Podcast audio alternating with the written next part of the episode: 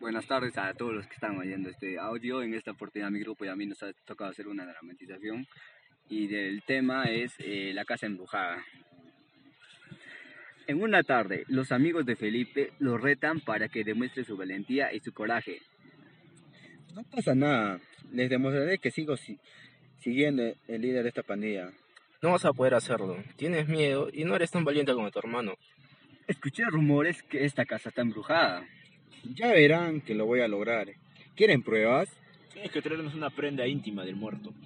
En la noche, el grupo de amigos fueron en busca de cumplir el reto propuesto. Felipe ya dentro de- ve a su amigo Antonio, pensando que era una broma de parte de su pandilla. Mario, su hermano, ve a lo lejos un chico parecido a Felipe y va corriendo a verificar. ¿Qué hacen ustedes aquí? ¿Dónde está mi hermano? Tranquilo, tu hermano está cumpliendo un reto porque se estaba creyendo, porque le estaba saliendo pelos en las axilas. Además, él es un líder, no como tú, cuando nos protegías de todos. Esos tiempos ya pasaron. Nada es lo mismo. Comencé a fijarme en otras cosas. He madurado. Ustedes deberían hacer lo mismo y dejarse de tonterías. Mario va en busca de su hermano. Ese Antonio sí que es tan valiente para entrar solo y ser parte de esa broma. Felipe comienza a recordar cómo conoció a Antonio. No me creo esos cuentos. Lo que dices es mentira. A ver qué piensas de eso. ¿Qué te sucede? Felipe entra al darse cuenta y va en, en ayuda de Antonio. A ver, Luis, métete con alguien de tu tamaño. Vámonos chicos, no podemos hacer nada. Después de una larga charla, Felipe p- propone a Antonio pertenecer a la pandilla. Soy el líder de- de una pandilla. ¿Quieres pertenecer? Sí, quiero ser parte. Pero antes tienes que cumplir ciertos requisitos. Está bien, cumpliré con cada uno de ellos. Después de cumplir los requisitos que le pidió Felipe, perteneció a la pandilla, reconociendo su valor. Felipe va en la casa y ve que en otro momento Antonio ya no se presenta. ¿Cómo se ha esfumado? Mario ya adentro busca a su hermano y ve las sombras moverse pensando que era él. La, ma- la madre de Felipe y Mario se despierta de una pesadilla y llama a su esposo. Creo que están en la casa de Yolanda, abandonada. Tengo un mal presentimiento. ¿Dónde está Francis? Creo que los chicos están en la casa abandonada. Tuve un sueño. Vamos a verlos. No te preocupes, iré enseguida. Felipe se encuentra con Antonio quien estaba poseído. Antonio, soy yo, Felipe. ¿Qué haces acá?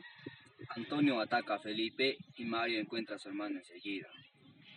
¿Qué demonios hacías aquí? ¿Que no te advertimos que era peligroso? Lo siento, no pensé lo que estaba haciendo. Tenemos que salir de acá. Enseguida se les presenta a Antonio quien estaba poseído y estático. Huye, Felipe, yo lo voy a detener. Ten cuidado.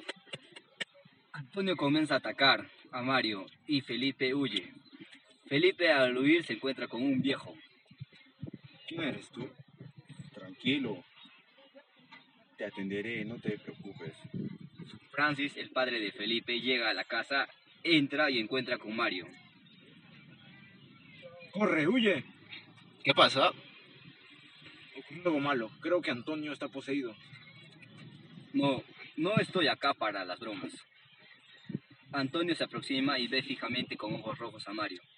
Yolanda había llamado a Salomón, quien justo se hace presente en ese momento, y era un detective de lo paranormal. Descuiden.